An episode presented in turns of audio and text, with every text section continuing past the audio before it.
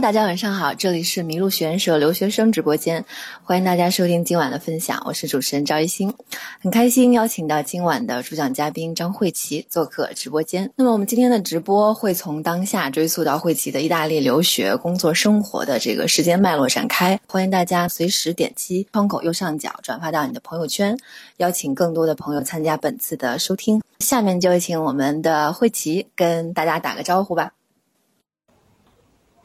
啊，大家晚上好，我是张慧琪，欢迎你们叫我七，这样比较简单也很亲切。我呢是在国内读的本科，大三的时候，也就是二零零八年开始，在高文安设计有限公司的成都分公司担任手绘设计师。二零一二年，高先生给予了我奖学金的支持，以停薪留职的名义来到意大利继续攻读室内设计的硕士。毕业之后呢，我在米兰的建筑事务所和设计事务所担任室内建筑师和产品设计师。二零一七年，我从米兰搬到了罗马，准备创造一条属于自己的路子吧。这一年呢，我跟随意大利的摄影师去拍摄教堂，自己也进行建筑室内以及人物的拍摄工作，持续给旅行杂志撰稿、拍摄视频，应该算是整装待发的一年吧。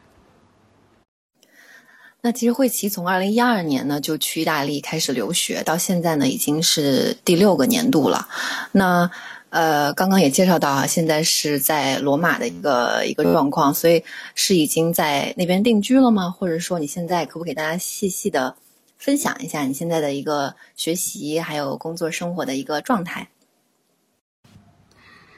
嗯，对我现在算起来，在意大利刚过了整整六年。目前来讲，三年之内呢，我在我拿到永居之前，呃，也就是绿卡，应该不会太过冲动跑去北欧生活的。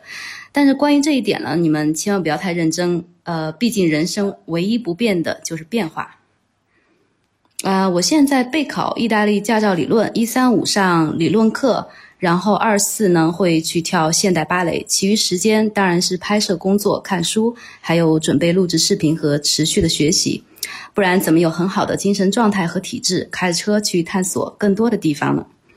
嗯，看书对我来讲很重要。其次就是我会在许多手机 App 里面，还有 YouTube 上面学习各种感兴趣的知识。因为在撰稿还有拍摄视频进行分享，所以我对自己所写所讲的东西，呃，也就会有要求和责任，尽可能从一手资料获取相对准确的知识信息。生活上的话，呃，我的知己呢也差不多是十多二十年来都相对固定的，所以我舍掉了很多不必要的无效社交。换来了属于自己的时间，女人嘛，保养护肤方面也是不能丢掉的。然后每日我一定会做至少两次咖啡，偶尔呢也在家茶道，也会照顾打理我的小植物园。主要有个专业养花的闺蜜和爱花的妈妈会一起探讨这方面的小知识，呃，所以我通常在家都会忙得不亦乐乎。但这些事情其实几乎都是零碎时间完成的。做这些事情不需要怎么动脑子，所以可以同时去听书、学习课程，或者是语音的新闻之类的。呃，虽然我暂时没有做室内设计了，但是我一直在关注家里的收纳和怎样让家里舒服、方便、温暖，还有有序。由于居所不固定的关系，所以硬装方面不能更改，就只能在软装和设备上进行小幅度的改善了。嗯，家里环境，嗯，对我来说很重要。我的闺蜜来意大利。住在我家的时候，都会发生下面的这几种情况：第一，就是晚上睡得太好了，特别不想起床；第二，就是不想出门，家里就可以做很多事情；然后就是他们希望这是旅行的最后一站，因为在我家住了几天，舒服圈迅速建立之后，就很不想逃离了。所以我在生活方面吧，关于家这一块儿，其实我是一直都在花心思的。OK，那刚刚听到这个慧琪描述现在的这个工作和生活状态，完全是一个，呃，这个时光静好的模样哈。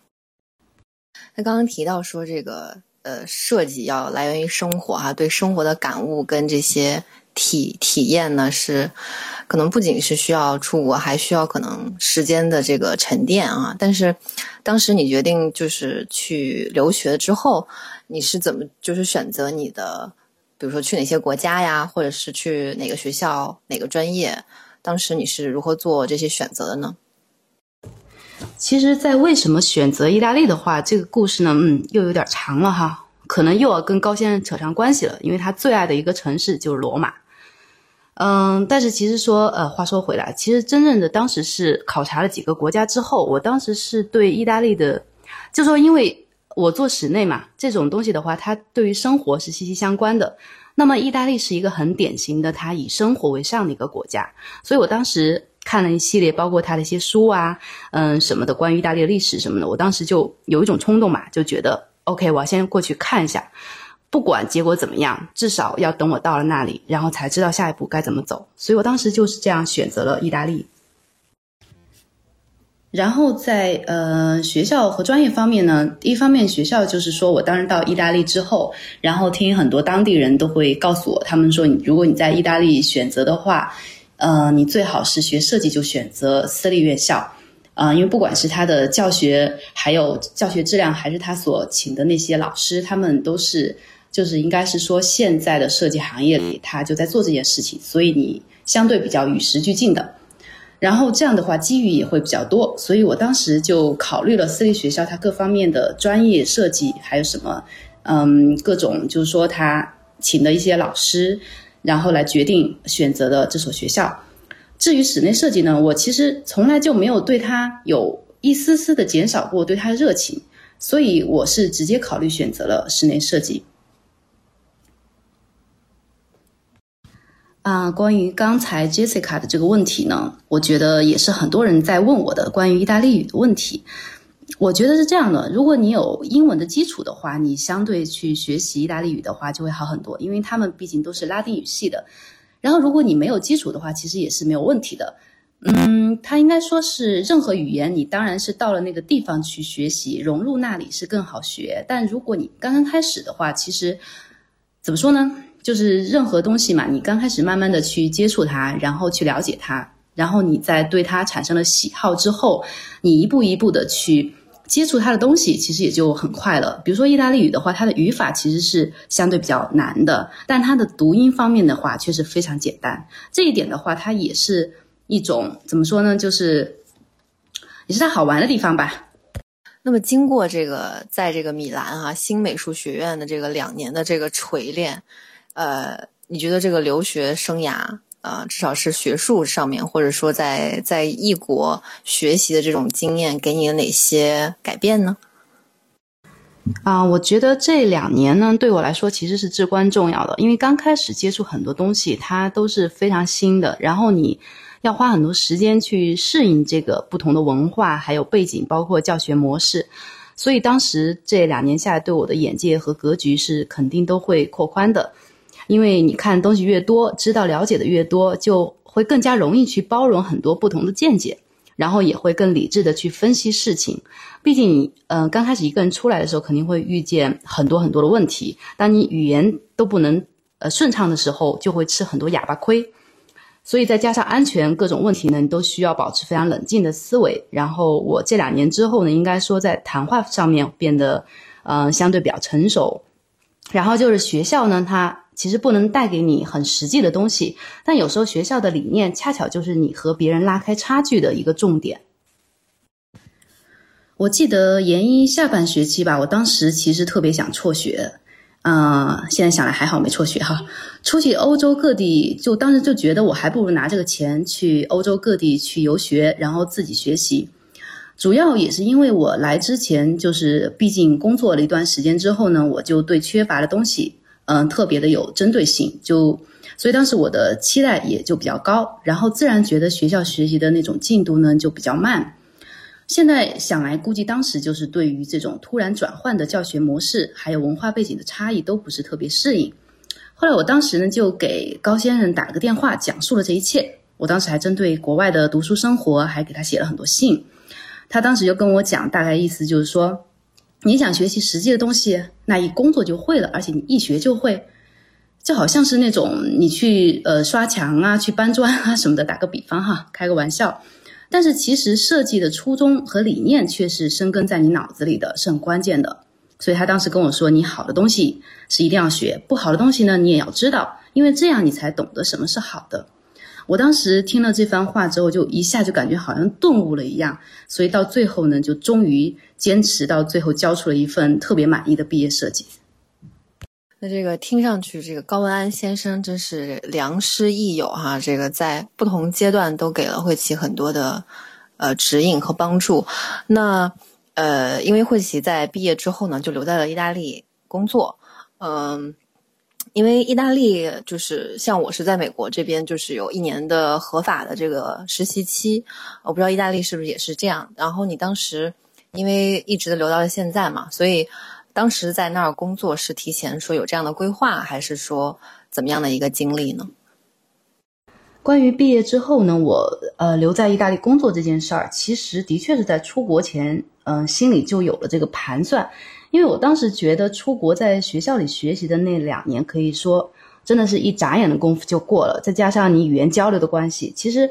很难明显感觉到自己收获了什么。所以很多东西呢，我觉得一定要等到就是融入他们工作的环境和当地人一起共事，然后你可能才觉得学校里的知识才慢慢开始发挥作用。然后呢，在现实的工作里就会遇到很多更多非理想化的环境，就出现问题。嗯，尤其是工作的第一年，他成长就会特别迅速，所以我当时就想着一定要先打入真正的意大利的设计圈子。然后，其实，在意大利找到工作这件事儿呢，嗯，尤其是自己喜欢的工作，我在毕业之前就听大家说了，嗯，的确不容易。但他刚才也跟一心说的一样，在美国一样，他就是研究生毕业之后，他有一年的居留的时间来给予你找工作，呃，所以说当时。嗯，因为在意大利呢，它的艺术设计都比较饱和，室内设计这一块呢，除了工装之外，它别的市场需求也并不大。然后设计师、建筑师还都是遍地都是。但是我当时并没有认为这是一个天大的问题，因为你自己也有中国文化的底子嘛，说不定它也会是一个优势。而且在没有尝试之前，嗯，我觉得在心理上是先不能先不能认输的，所以我反而担心的是自己的语言。嗯，首先声明一下，我当时在学校里的硕士课程是英文教学，所以我对自己的专业意大利语的词汇其实信心并不是很大，就担心工作上的交流会不会受到影响。所以我首先就开始查阅设计杂志上的各个公司，因为可以在杂志上看到一目了然的作品，还有网站信息，就方便从我最喜欢的开始选择。后来我跑到书店买了一大堆室内设计和建筑杂杂志，回来呢就一本一本的进行筛选。嗯，为什么这样做呢？其实一方面是因为现在真正好的设计公司的职位如果稀缺的话，在意大利这样饱和的设计市场，他们并不需要对外发布招聘信息，很多都是内部消化的，所以就要自己去争取这个机会。嗯，总之无论如何，我当时就开始迅速的开始一个一个的写邮件给对方，甚至打电话，我还自己打印了制作了很多份作品集，还有个人简历，就亲自登门拜访各个设计事务所。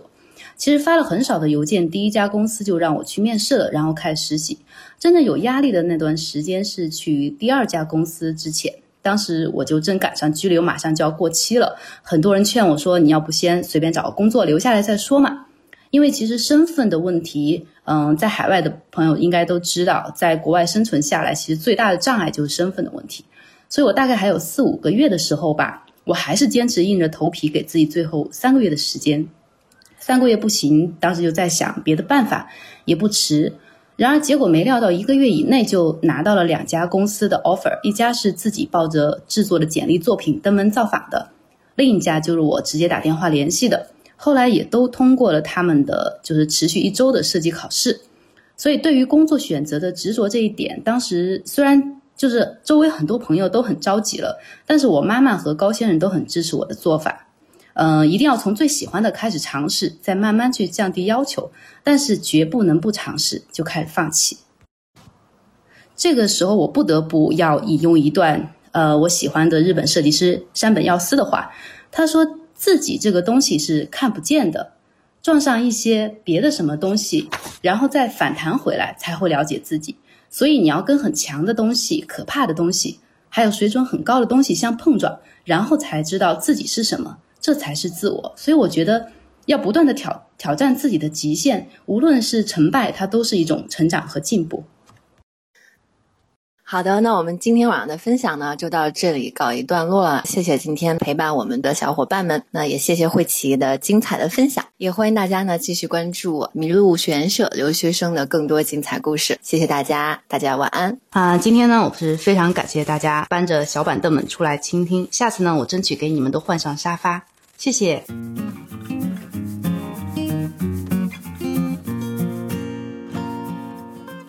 迷路。遇见与众不同的人、想法和故事。谢谢你的收听，欢迎你把这个故事分享给你的朋友们，让他遇见更多的人。